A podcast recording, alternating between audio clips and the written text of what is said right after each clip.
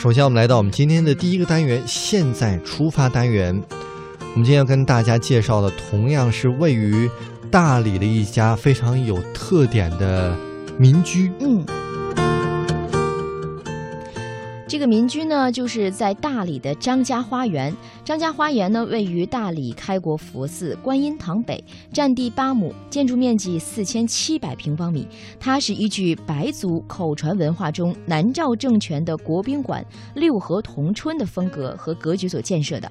由于张家花园继承了大理白族民居的建筑历史，把白族民居同私家花园相结合，呈三横三纵的鹿鹤同春的格局，建筑精美。那中外的来。来宾和文人雅士称为云南第一园和梦幻白族民居。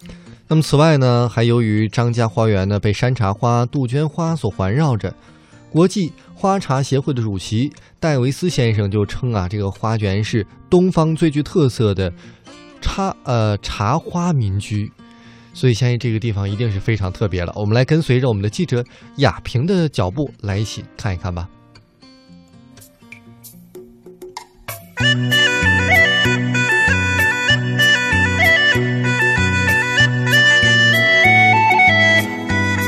各位听众朋友，大家好，我是你的雅萍。那我们呢来到大理啊，然后我们的乐游大理呢，呃是最后一站哈，来到了张家花园。那我身边呢还是我们大理人民广播电台的白宇。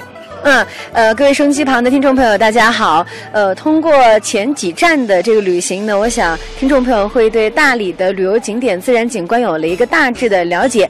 而说到最后一站，就是一个重头戏了，因为在这里的话呢，大家能够看到的是我们大理的白族民居的建筑精华，那就是大理的张家花园。在我旁边的话呢，就是张家花园的园主张建春先生。啊，全国的各位听众，大家好，我是大理张家花园的。原主张建春，那我的话是那个大理白族合院式建筑的传承人，呃，也就是说我的主业就是研究我们的中国民居和中国园林，当然了，也是我们这白族建筑，也就是我众筹之作，因为我是本民族的人嘛，所以下面的话我就给大家介绍一下我们张家花园的一个概况。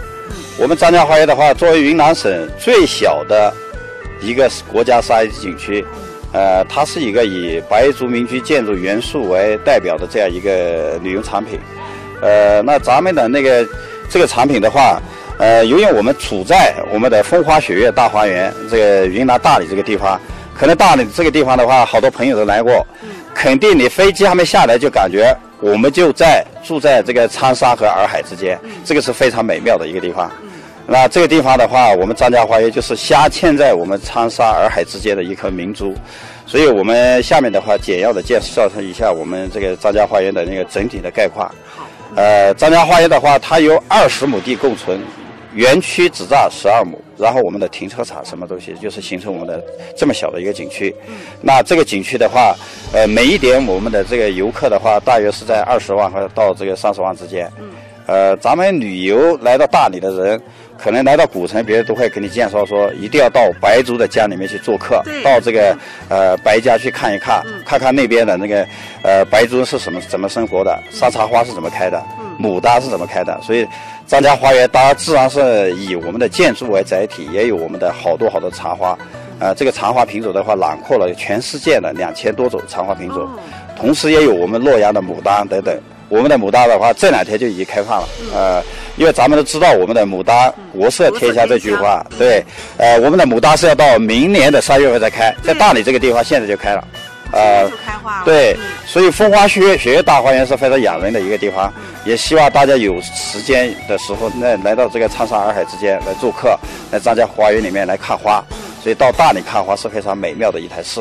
呃，我们下面的话就介绍一下我们花园里面的一个整体的一个概况。张总，你也谦虚了，其实呢，浓缩就是精华啊。通过我们的这个声音电波，让带我们的全国听众朋友来神游一下我们的大理张家花园。我们可以。走进我们的花园，好，我们走进花园去看一下。好，我们张家花园的话是由六个大院再加一个后花园这样一个制式形成的。嗯，那现在我们到的这个地方的话，就是我们花园的门口，也就是说我站的这个地方的话，就是一千年以前茶马古道的一条古道。我脚下的这个就是我们这个跑马的一条路。嗯，所以说是。银马石。对，你们大家都听说云南最出名就是我们的。茶马古道了。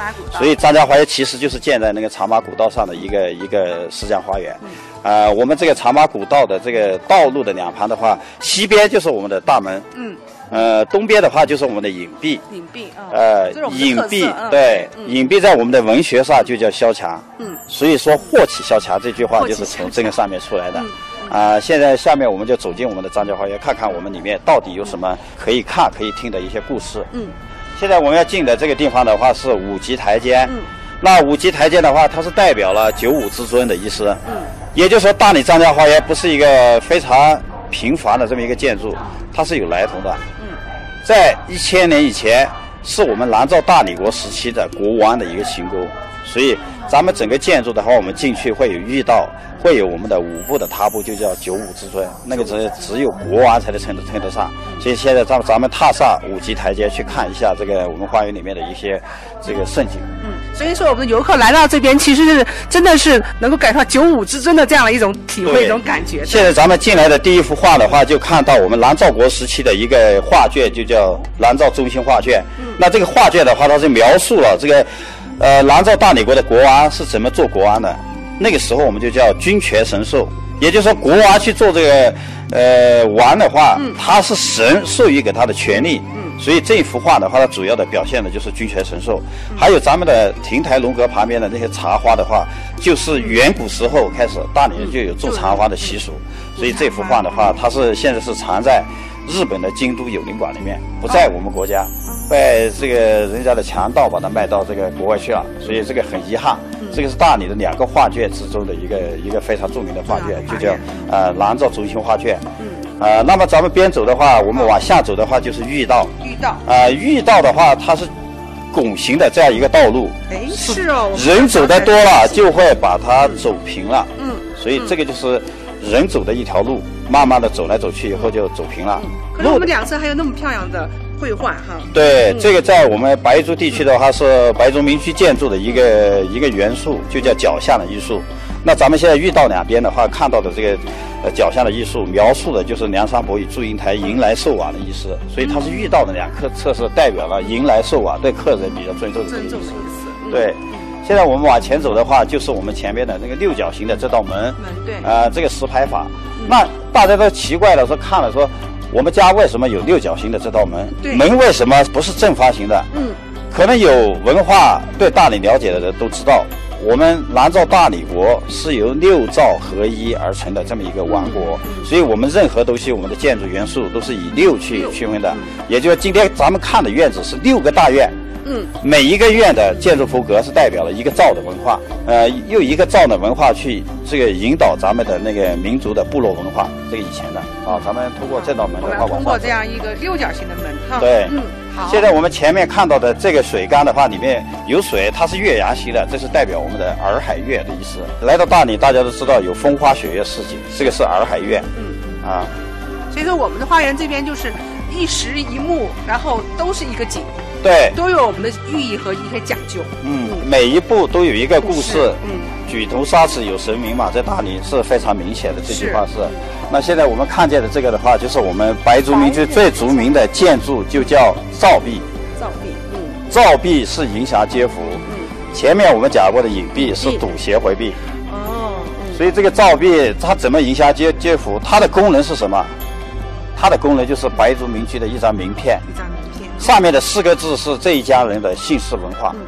每一家的字一样吗？对，每一家人都不一样，因为大理的话主要是张杨李赵四个家族。嗯。那这个四个家族的话，它分别代表自己的姓氏文化。比如说我们张家花园，我们自己的姓张的话就是白忍江风，白忍姓赵的话是秦鹤江村，哦。姓李是紫气东南，嗯，还有。呃，信阳是清白长江，是这样。哦，是这样，所以啊我们只要看到这个就知道这一家对对对对姓氏啊对，他的一个家训都知道了。嗯，嗯所以在大理是没有贵姓的，你不好到他们家问说是你们家是贵姓，在大理没有贵姓，我们的贵姓都是写在我们的照片上，照片上面了。嗯所以说它又成为白族民居的一张名片。